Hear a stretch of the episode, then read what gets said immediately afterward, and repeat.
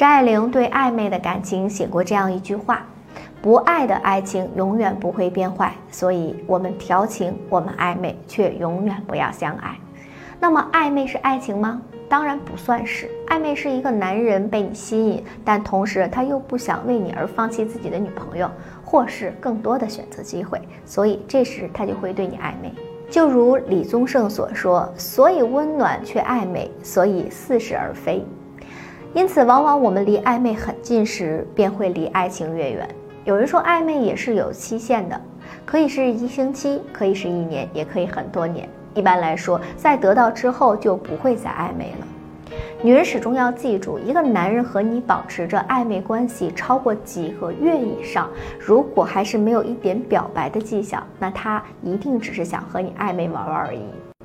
既然他不是真心和你处男女朋友，那你就应该及时的抽身离开，千万别让自己因情陷入太深，否则到时候呢，受伤的只能是你。暧昧永远都不及真正的爱情，因为暧昧只是为了填补内心的一时空虚，根本长久不了。如果一个人真心爱你，是不会和你去暧昧的。暧昧有期限，可短可长，但无论长短都不值得你去尝试。毕竟暧昧的结局你伤不起。其实男人女人之间的暧昧呀，从来都不是爱情，顶多就是一个小小的游戏。